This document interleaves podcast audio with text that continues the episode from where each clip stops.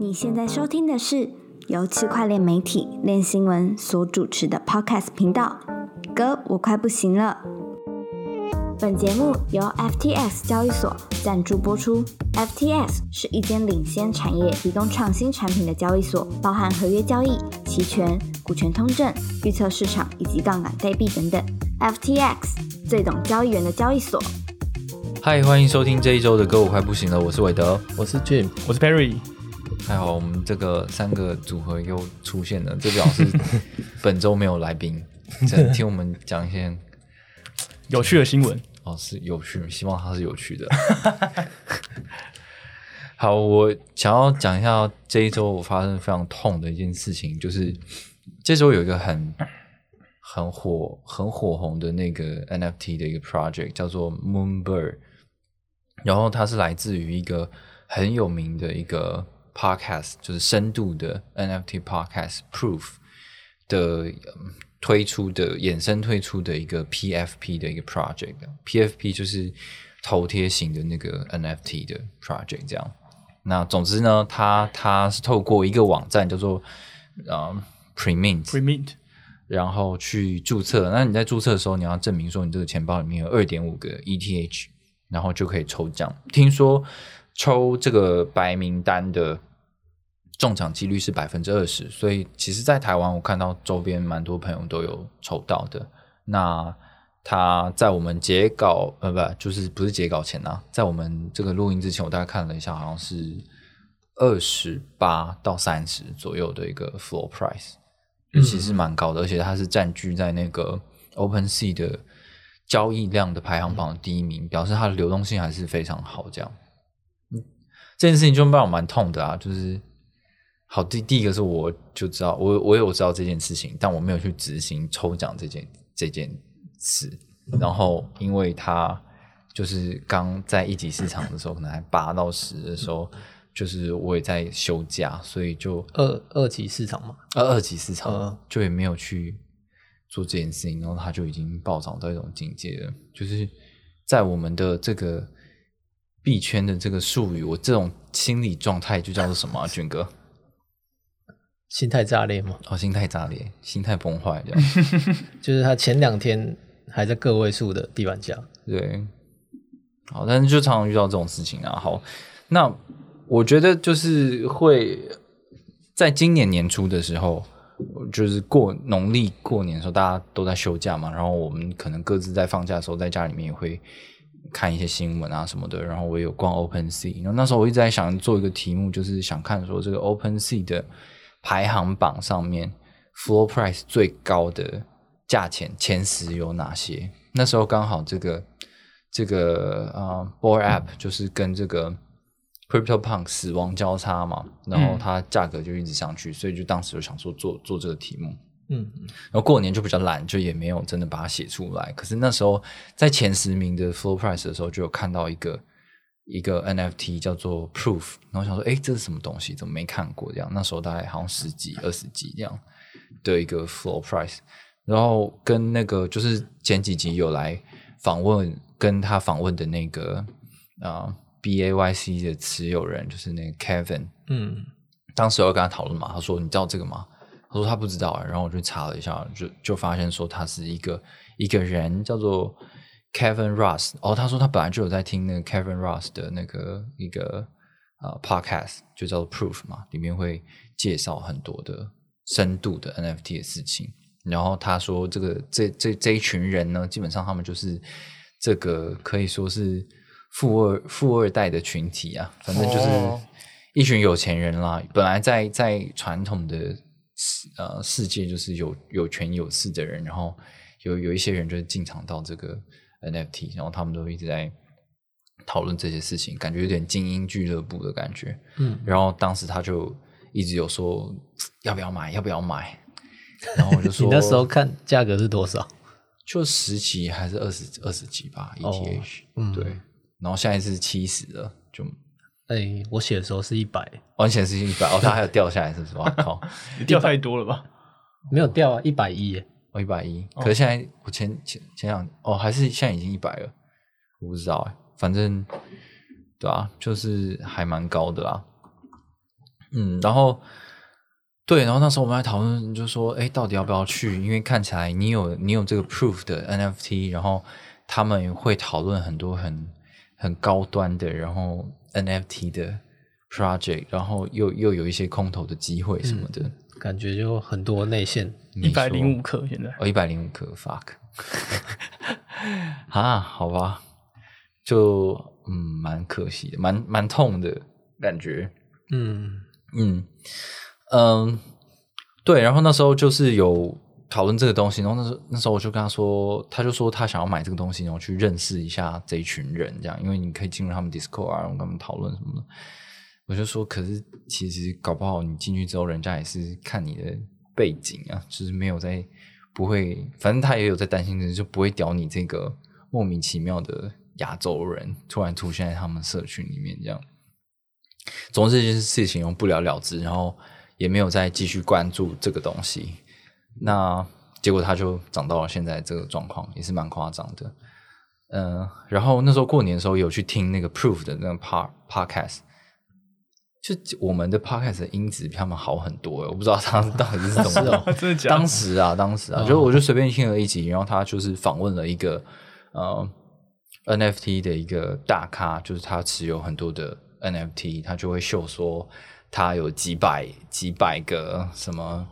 board app 啊，还是什么的，就是那种会一次秀出在 Twitter 上面一次一次秀出他有多少列表，有多少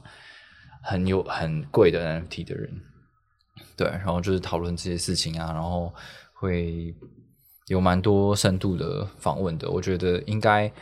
嗯，如果英文程度够好的人的话，去听这些 podcast 就可以，嗯，去认识一下不同的世界吧。就这些人他们是怎么看待他们自己的收藏品啊？然后他们有什么样的想法啊？嗯，他好像在，反正在各大那个 podcast 平台都可以收到这个 podcast，大概是。这样一件事情吧，双重双重打击耶，对，双重打击，还有 Moonbird，对啊，就已经知道这件事情，然后少赚了一千万，而且是一个，因为你其实有你人人生有很多打击嘛，譬如说你明明就在做这个呃跟这个产业内关系的媒体，然后其实你们也报我们也报道过，就是这个 B A Y C，可是我们就是不会去买，就觉得说，哎，什么呀，这样就当初。的时候，对对对，哎，就可能某种程度算是呃太理性了吗？还是什么？就是你会告诉自己说，哦，这种这种东西在过去历史上面就是差不多就有这样子的模式啊，然后你不应该要这么 formal 的去看这件事情，所以你就不会觉得，你就不会有一个打通自己的思考点，就是。嗯，就试试看啊，没问题。可能也是因为我们太穷了啦，就是不会想说哦，就花一点小钱试试看。反正你撒网出去，你你中了一个，你可能就会大大赚这样。我们接受期比较长吧，他们那些一早很早进去的，可能刚出来这个概念的时候就就接受了。对啊，我们就一直看，一直看，一直看，看到可能看了三四个月之后才觉得，好吧，那我们来试试看这样。就是你要找到一个理由说服你自己说，嗯，这样的确是稳妥了这样。我我最近就是刚好回顾了一篇我们自己的文章，嗯，访问马奇大哥的，哦，他说牛市就是两种人会赚钱，一种是超聪明的，嗯，一种是 App，哦，对，的确是啊，直接 App in，因为他跟我们那时候我们去访问马吉大哥，然后这件事情，呃，当时我也有听进去，可是 可是那时候其实是有点就是 DeFi DeFi 末期了，嗯，所以后来我有 a p n 的一些 DeFi 的。平台基本上就表现也没有没有很好，这样，但是就是这个现象现在就是在 NFT 界发生嘛，反正你只要敢 A P N，你就很很多机会，这样一翻一翻两瞪眼的收益，你要么就是没有流动性归零，你要么就是暴涨一波这样。那我 all in 一下了。哦，好，哪一个？哪一个？嗯，极乐世界，再买五个。哇塞，好。好哦，也是，对啊，刚刚就是 Perry 讲到这个极乐世界，也是之前我们有跟他做那种白名单活动的嘛，就 Elysium 就很多台湾的这个设计师，然后一起决定要吹起反攻的号角，林北不要再当 NFT 代工了，要割就由我们自己来割，产地直送的感觉。亚洲出发，对啊，亚洲出发，放眼世界，对啊。希望他们不知道，我觉得就是如果是以呃这种什么台湾台湾队为出发点的话，还是会蛮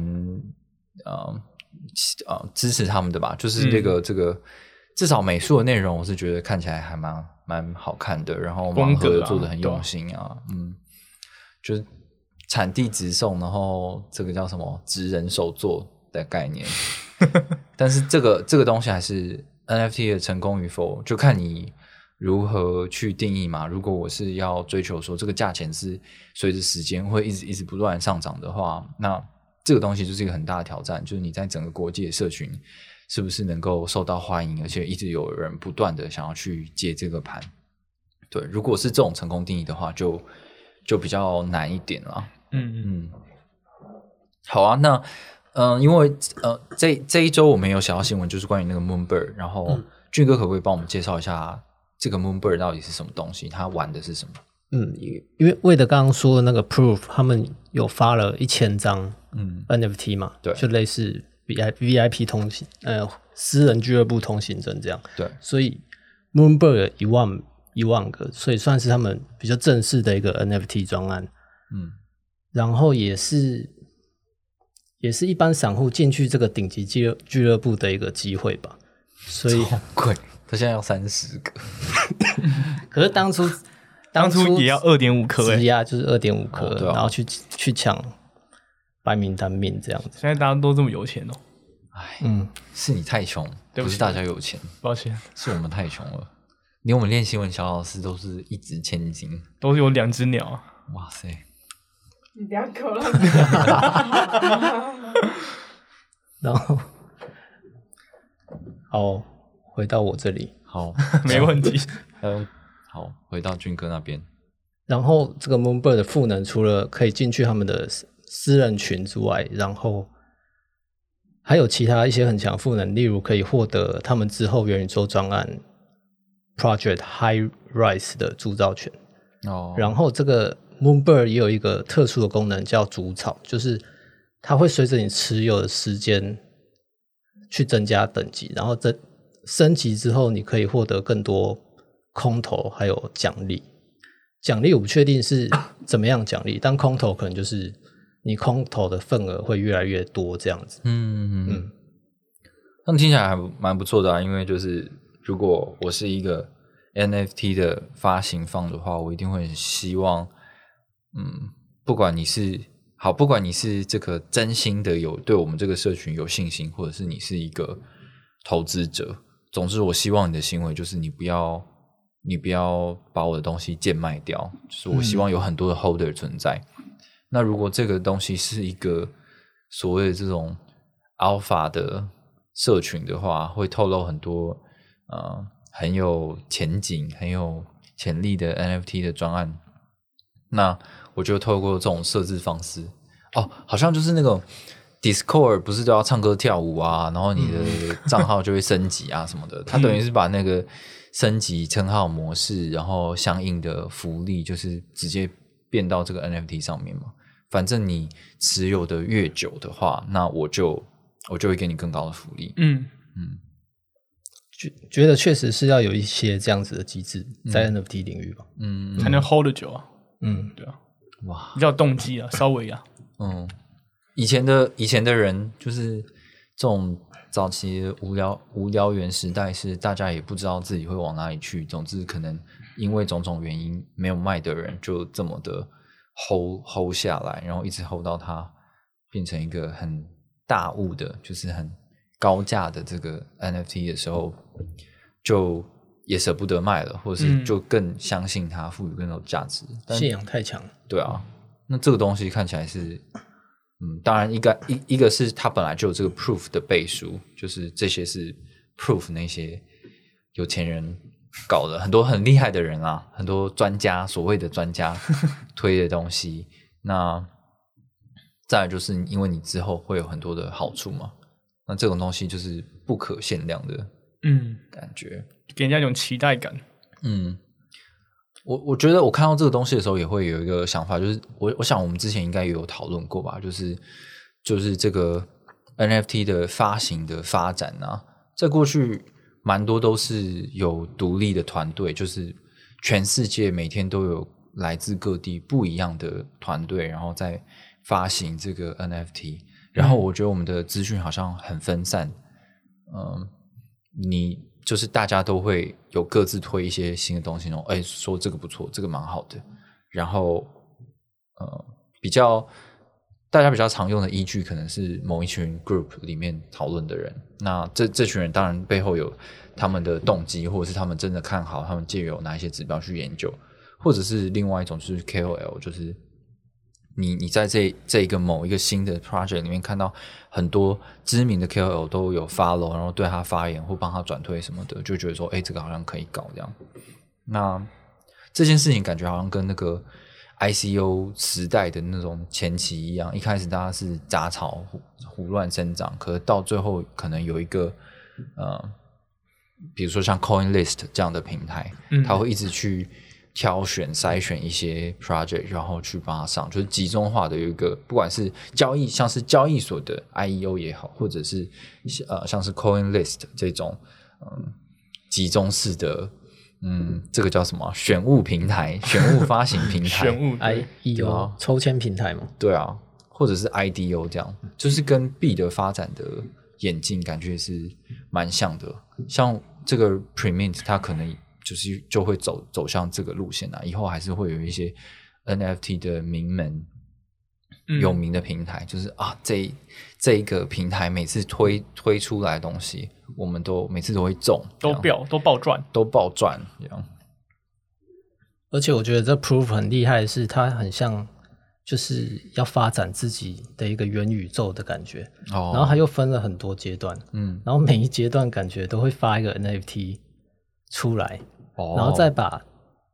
一些赋能再丢给之前已经进入的会员哦，上线嘛，这样这样子的一个感觉。哦。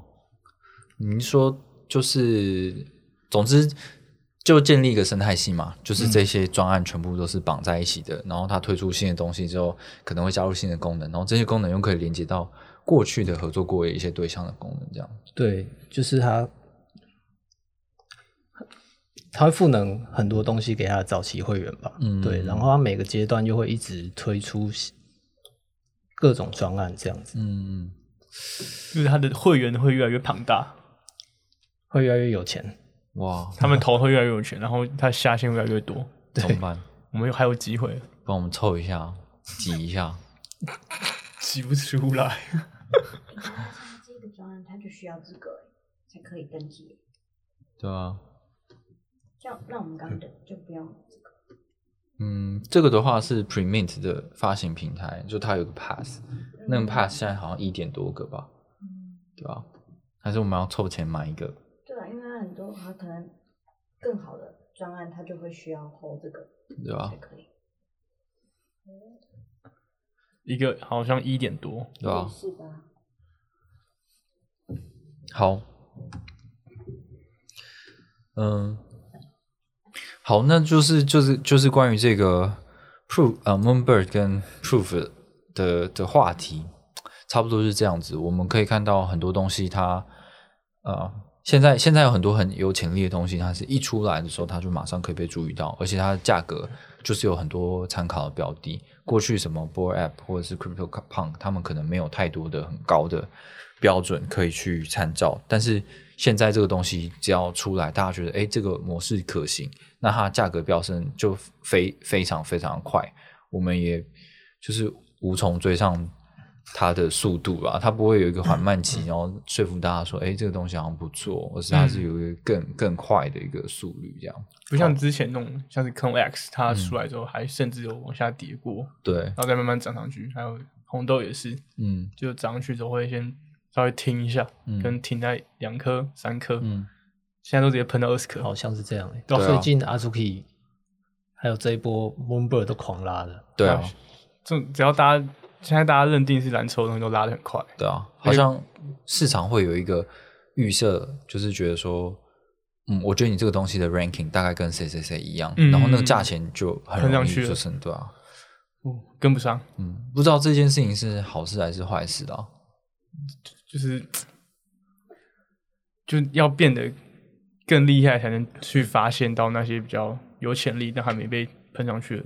嗯的，的专案吧，对吧、现在就比较难了。像我们这种穷人，就是为了要跟上别人的风潮，然后筹钱出来，然后抽一颗，硬硬买一个东西，不知道会不会被杀的很惨。天哪！好，讲完这个话题呢，我不知道这个东西会不会成为一个就是历史的锚点啊？搞不好它现在是 proof 是一百，然后那个 Moonbird 是三十，然后过不久又到到多少不知道。可是至少现在有还有个天花板在嘛，就是 B A Y C 系列这种龙头在。如果它再冲上去的话，那就变成你可能要有能力带来更好的利益，它才有可能去通，就是打破这个天花板。而且这个 Moonbird 真的很蛮夸张的，就是它推出好像一个礼拜多，嗯一两礼拜，它的它已经是三十日交易最高的了。对啊，哇，而且是连续蛮多天的，嗯，它每天交易量都是几万颗这样，对，非常的疯狂。这是富二代自己炒出来的吧？我不知道，因为就是也有很多富一代啊，就 crypto 的的圈子，就是很多靠炒币致富的人。哎，这个阿弥陀佛，哎呀，这个哎，嗯，行，好，我知道了。那么就祝大家发财啊！投资 NFT 有赚有赔啊。对啊，对啊，就是既然进了进入了这个赌场，你就是嗯，你当然你错过机会的时候就会觉得很挫折，可是机会就是总是有很多，你你就是跟着不同的浪潮，就是这一波新时代的 NFT 时代，可能打败了过去这个币，就是 FT，就是币圈世代的很多人的财富的增长速率，但是或许还会有第三、第三个世代出现，也不一定，期待，对吧？你就是第三世代，你就是爬世代。哇，我问你怎么剪？怎么剪？我就卡掉。好，那我们的现在来跳到第二个话题了。对，第二个话题要怎么讲？这 Perry 开一下。就是大家虽然现在都在炒 NFT，但其实还是有一些人在关注 DeFi 吧。呃讲到 DeFi 的话，其中一个很有名的人物就是就 YN 创办人，对，Andre，、大家俗称 AC，对他就是在消失一个月多之后，突然又在他的 Medium 上面写一篇文章，对，大家可能觉得说，哎、他是回来就像以前一样又要重新复出了？但其实不是，就是他其实是回来回来表人的，哎呀，回来回来凶我们这些还在加密世界逗留的人们，对。哎呀，简单来说，就是他认为现在的加密货币已经就是太衰败了，太贪婪了。现在这个现况不会是一个好的样子，总有一天会进入到很长期的衰退，然后重新复苏。对，简单来说，他很讨厌现在的的加密文化，他推崇的是要有一个好的加密精神。他的这个加密精神可能是，呃，他的概念就是我们会有自己的自主权，然后会自行做监管，然后自我赋权等等。但现在的加密文化根本不 care 这些东西，他们不 care 什么是去中心化，不 care 这些东西背后意义什么，他们只追求财富、权利，对，然后背后非常的以自我为中心，对。他觉得现在这个文化是非常不好的，嗯，对，然后也扼杀了最开始的加密精神，所以才会这么的迫切的需要监管，对。这不是呃，这不单单只是一个预防的机制，它其实像是一个保护机制一样。他举个例子，就是说现在东西太危险了，如果我没有去做监管的话，就像是小朋友还小的时候看到电源插头一样，嗯会想要把东西放进去，但其实他不知道这东西其实相当危险的。哦对，嗯，然后他他在后面讲了一个非常沉重的话，就是他说现在加密货币已经死亡了，对，但他希他其实心里是希望它可以长久存在下去。嗯哼，嗯，我觉得就是就是 A C 他怎么说？他他曾经很热爱这个地方，哦，对啊，然后他他一直都很想要解决，呃，就是在 DeFi 有这个资金效率的问题嘛，嗯然后他一直想出很多很奇葩的，就感觉好像很聪明，可是又很复杂的东西，然后去解决 DeFi 上面的资金效率，要怎么样把这些闲置的所谓的 TVL 就是锁定资产，呃，发挥最大效益。然后还有另外一个就是他很有兴趣的是代币模型，嗯怎么样代币模型才可以让嗯一个所所谓的加密货币的经济系统一直长存下去？那他就想出很多东西嘛。我们之前也有写过啊，那个什么 V V 一三三啊，对对对对对，对，然后还有对啊，他后来在 Phantom 上面做做的那些东西，就是很多东西都是为了要做到这些事情。那当然后来，嗯，他的生态系的伙伴就是出了很多的丑闻，然后 吸附，对啊，然后他好像我就是我们记录他这个人过去的报道，一直有感觉就是他好像就是这种一情绪处理不是不是很好吧？他也不是说第第一次说要退出，对嗯，但但我嗯，你说对，但我觉得他其实是就是重新审视了他过往这几年做的东西，然后发觉自己其实没有那么厉害。嗯，对，因为他在这篇文当中就举了就是呃工程师为例子，因为他自己就是个厉害的工程师嘛。嗯，他说就是一个工程师在看到一个可能别人刚写好的 code 的时候，嗯，他会觉得诶，会下意识的去看他的 code 哪里写的不好，哪里需要优化，对。那也可以把它写得更精简等等。嗯。对，但然后等到他到头来自己重新试着去再写一遍、再优化一遍这个 code 之后，他会发现其实有很多问题是在写了之后才发现到的，嗯。然后最终完成了这个 code 之后，会发现跟他原本一开始看到的其实差不多。对。对，他就觉得现在的可能 DeFi 产业就是这样，就是每个人都想要推出新的东西，每个人都人都想要有新的货币经济，想要新的有新的大币模型等等的，但到头来发现大家都在做一样的事情，每个人都觉得自己可以更做得更好，但没有。哦，对，然后他就以传统金融的世世界的一些东西为例子，他认为说，就是货币政策啊、货币发行，还有债券、铸币税等等东西，都是环环相扣的。嗯然后现在很多 DeFi 中的东西，其实都是以这些东西做延伸。嗯，我们应该要就是可能要从这些传统的世界去学习，而不是一一直想要去否定他们。嗯，对嗯对，我觉得有点，嗯，因为币圈的，就是 DeFi 圈的人，可能是想做很多的突破，嗯我要做什么传统金融做不到的事情，然后我要把我我认为的传统金融有一些很愚蠢的环节全部都去掉，然后让协议本身，就是这些城市码本身就可以解决很多的问题。那嗯，蛮有趣的是，AC 是一个呃这这个领域的先驱者，就他的确是做了很多的尝试。那但是他他最后他退出他这个圈子的时候，他的他的感想是，他觉得研究过这么多东西，然后大家都想着我要做的跟别人不一样，我可以做的更好。可是我们可能忽略了，呃，这这样的模式在传统金融的世界，它之所以会出现到这么多不一样的衍生的产品，然后这么多不一样的规矩，都是有它存存在的必要性。嗯嗯，对，然后没有我们想的这么简单。嗯，嗯就它好像就好像是一个，嗯，参透了，对，参透了感觉，感觉升级了。对，感觉升级了。但但或许很多就是呃，很多还是抱持着有热情的开发者会觉得，那、你怎么就这样放弃了？就他们可能还是在对还是想要去挑战这件事情。就有人就说一直就在嘴炮而已，对啊，对啊？那我觉得就是观点不同啦。我觉得嗯他他取向可能也是正确的，因为他后来呃总共写了两篇文章嘛。那他后面那篇文章就是有透露他现在在干什么，就是他跟很多的可能是法务机构一起合作，然后、嗯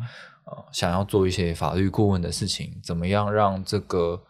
呃开发者可以更认识到呃既有的这些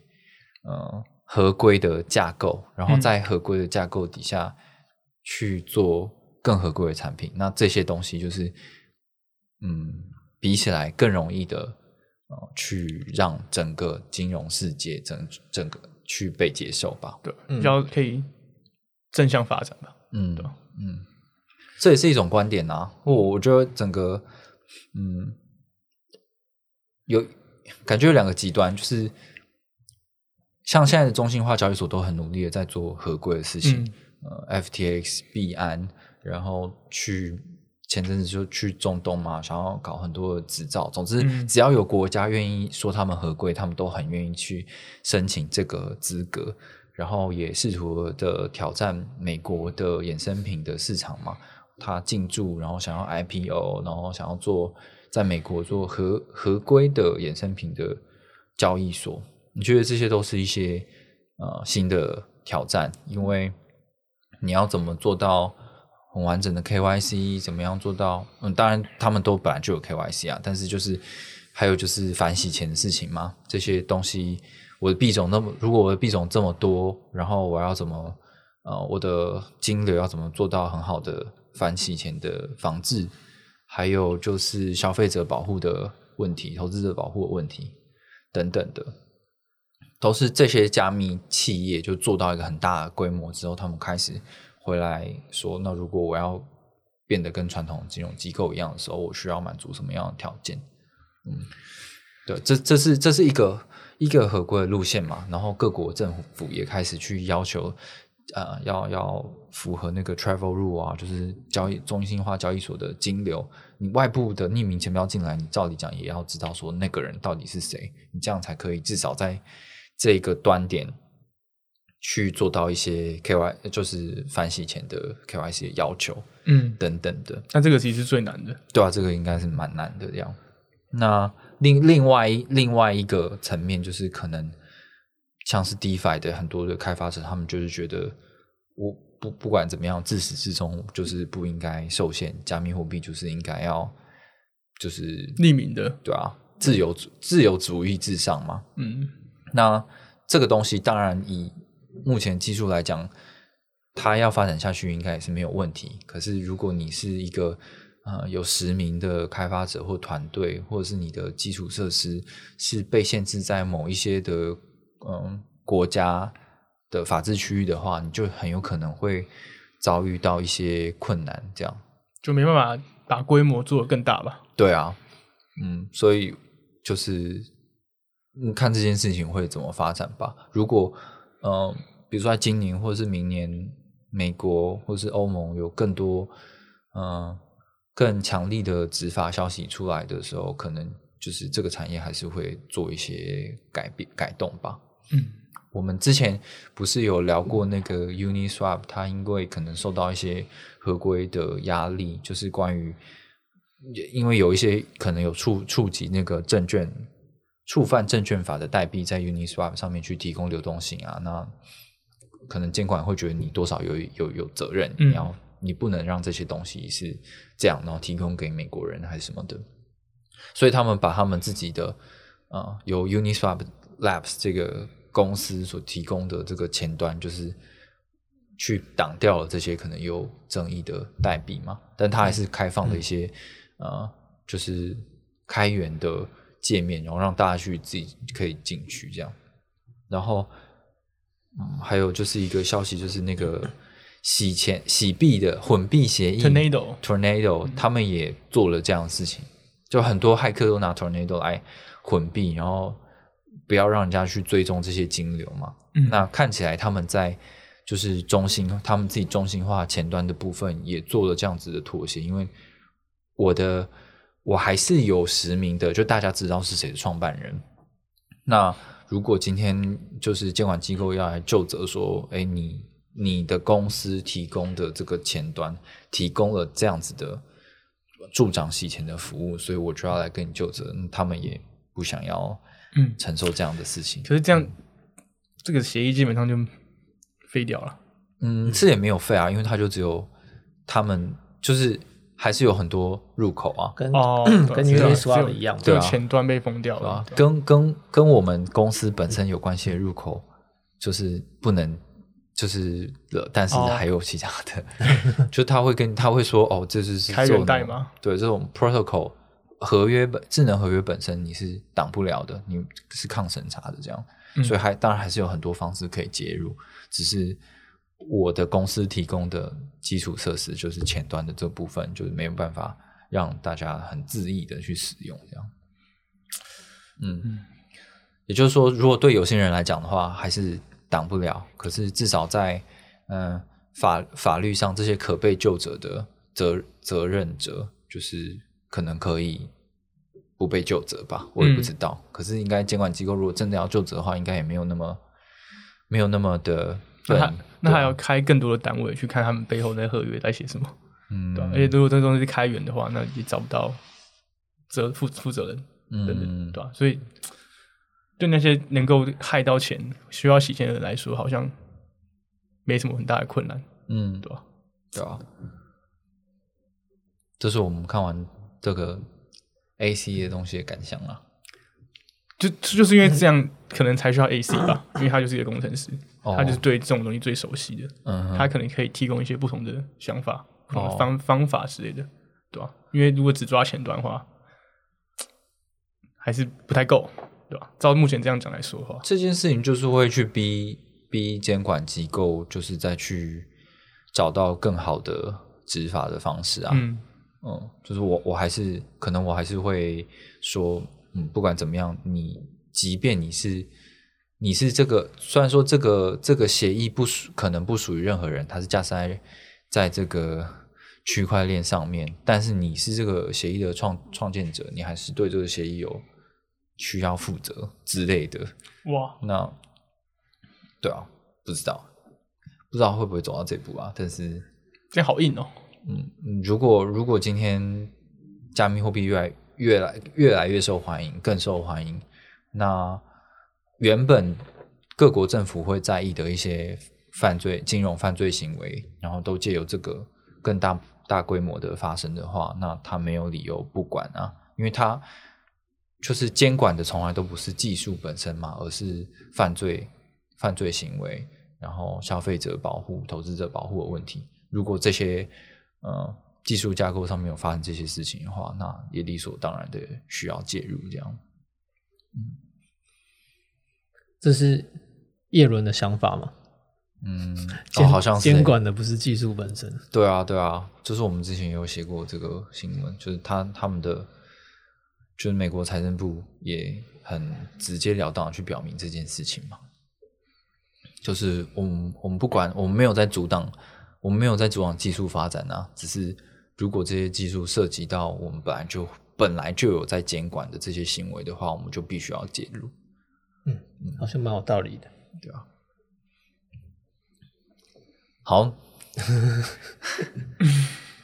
那那第三个话题是什么？还有吗？嗯还有吗嗯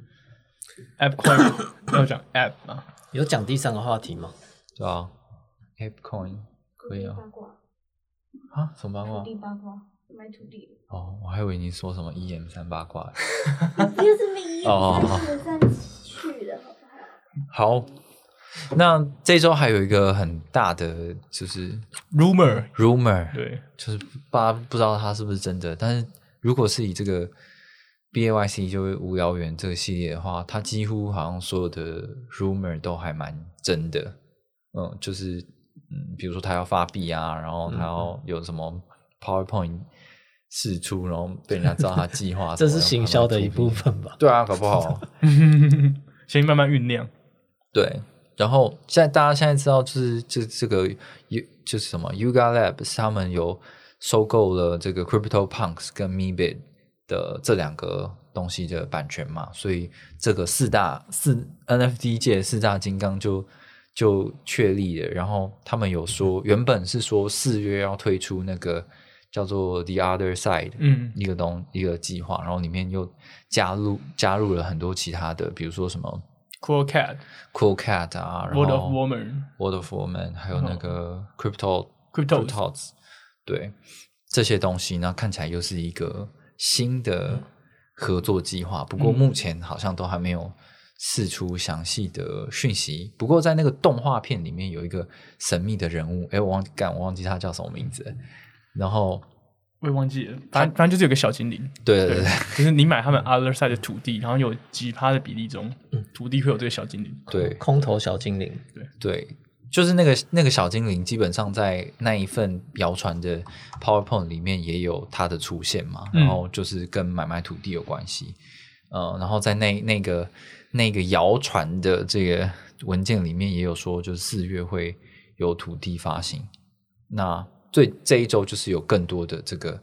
KOL 就是在试出一些更详细的事情，就是这个叫什么言之凿凿吗？的说 哦，可能它的规则就是这样子，像是我记得它的内容是什么啊？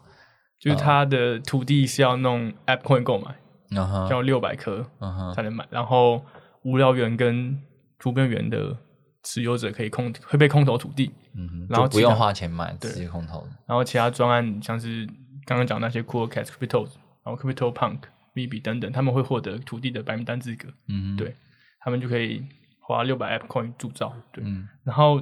记得总数好像是十十万个，这也是第一波，哦，然后有三万个会被空投到无聊园跟图片园，剩下七万个就是其他专案啊跟其他人去分，这样。嗯哼，十万个其实很多哎，超级多。可是好可是恐怖哦，嗯，我是在想说，如果我们以 Sandbox 做比较的话、s a n d b o x 不是十四万块嘛？对，对他那时候炒到大概三颗四颗吧。对，但我觉得搞不好 Yuga Lab 他们这个土地更值钱。更值钱。对，因因为你起标价如果真的是如谣传的六百个 Ape Coin 将完将近一万美金。对啊，对，嗯，那就是等于是他打着这个 Sandbox 土地，就是单位单位的最高价，然后再直接往上叠加。对吧、它这样大概就是三颗嘛，嗯对不对？然后出起手价也是超级高的。嗯，然后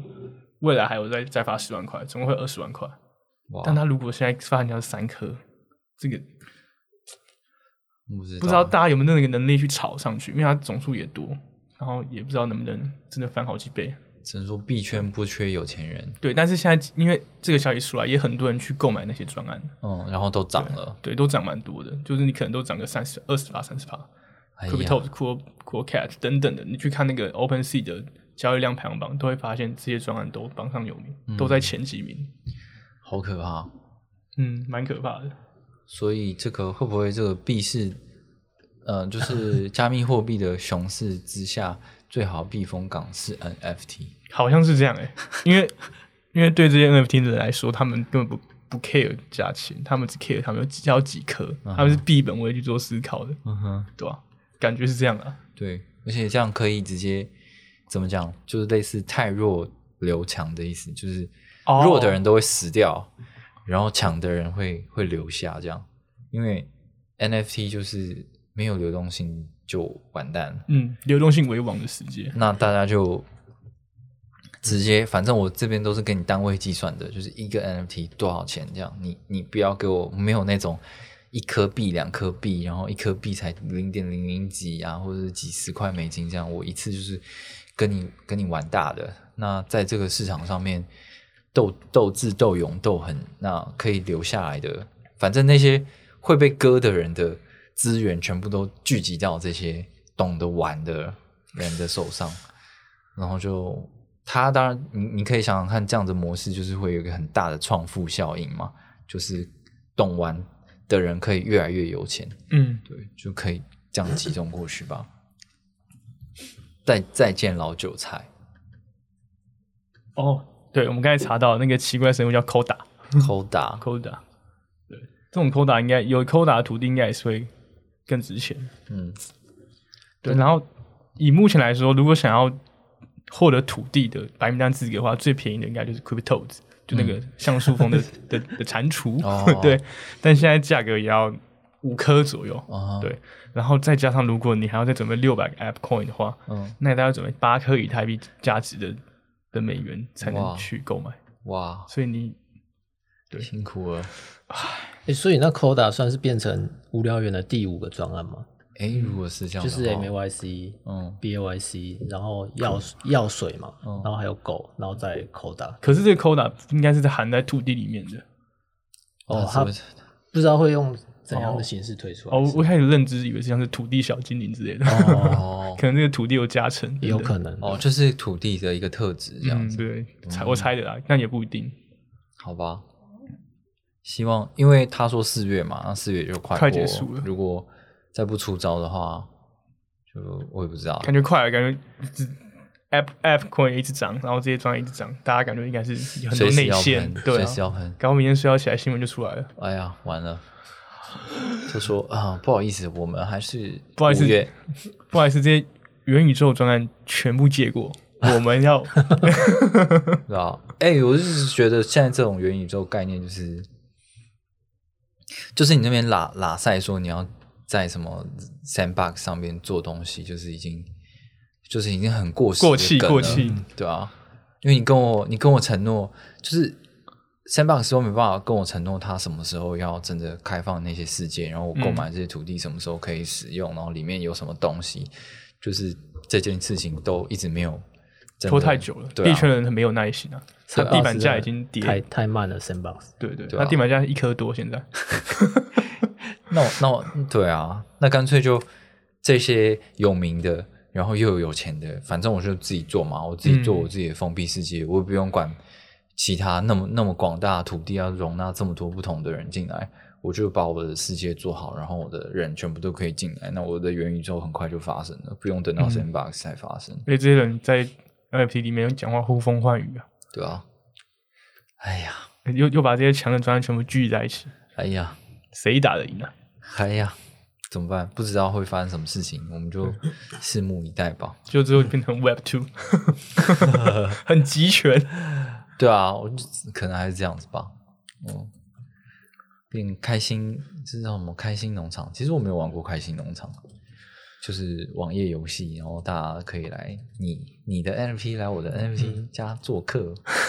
你偷拔菜，对，蛮好奇的，蛮也蛮期待到底怎么玩，